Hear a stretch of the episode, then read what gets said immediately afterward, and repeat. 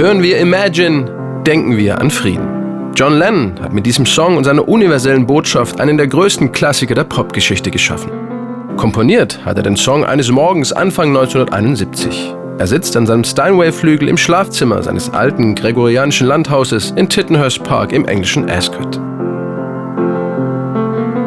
Lennon braucht keine drei Stunden, bis der Song fertig ist. Seine Frau Yoko Ono ist die ganze Zeit an seiner Seite. Sie hat mit ihrem Gedichtband Grapefruit den Text von Imagine entscheidend mitgeprägt. In ihrem Gedicht Cloud Piece heißt es: Imagine the clouds dripping, dig a hole in the garden and put them in. Stell dir vor, es tropft Wolken vom Himmel. Grabe ein Loch im Garten und pflanze sie ein. Imagine there's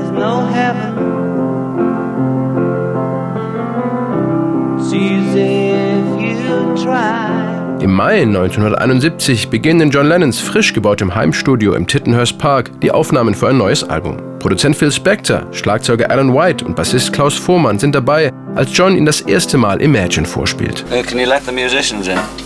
Das war erstaunlich. Das haben wir also sofort alle erkannt, dass das also ein ganz besonderes Stück Musik ist.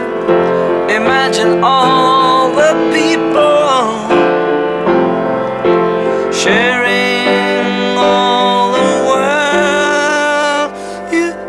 Studio selbst stand ein normales Steinway Aufrechtklavier, was also einen schönen Klang hatte, sehr einfach und simpel. Und er wollte es aber uns an dem weißen Klavier vorspielen. Das Ganze war Frieden, Weiß, Taube fliegen und so weiter. Und das war sehr, sehr ernst gemeint für ihn. Im Studio wurden dann mit Phil Spector verschiedene Ideen ausprobiert, wie man den Song am besten zum Strahlen bringt. Mit zwei Pianos oder vielleicht mit einer zusätzlichen Orgel? Imagine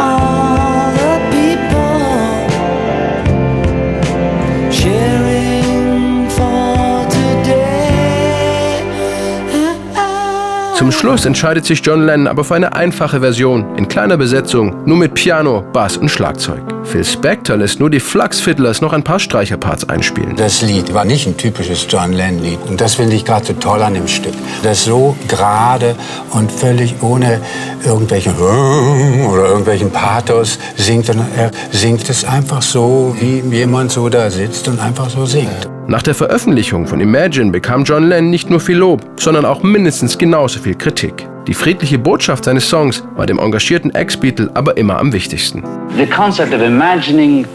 Das Konzept ist, sich vorzustellen, dass es keine Ländergrenzen mehr gibt, keine Religionen, keinen Gott, obwohl das natürlich jedem freigestellt ist. Stellen wir uns vor, es gibt keine Konfessionen mehr.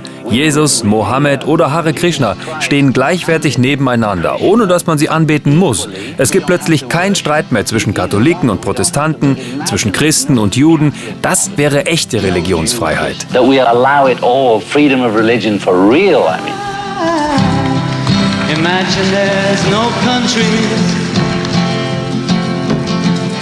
and no religion too. Imagine ist zeitlos und bekommt mit jedem neuen Konflikt auf der Welt immer wieder auch eine neue Aktualität. Im New Yorker Central Park, gegenüber vom Dakota Building, wo John Lennon 1980 von einem wirren Fan erschossen wurde, ist heute das John Lennon Memorial. Ein rundes Fußbodenmosaik erinnert an den Ex-Beatle. In der Mitte steht groß Imagine.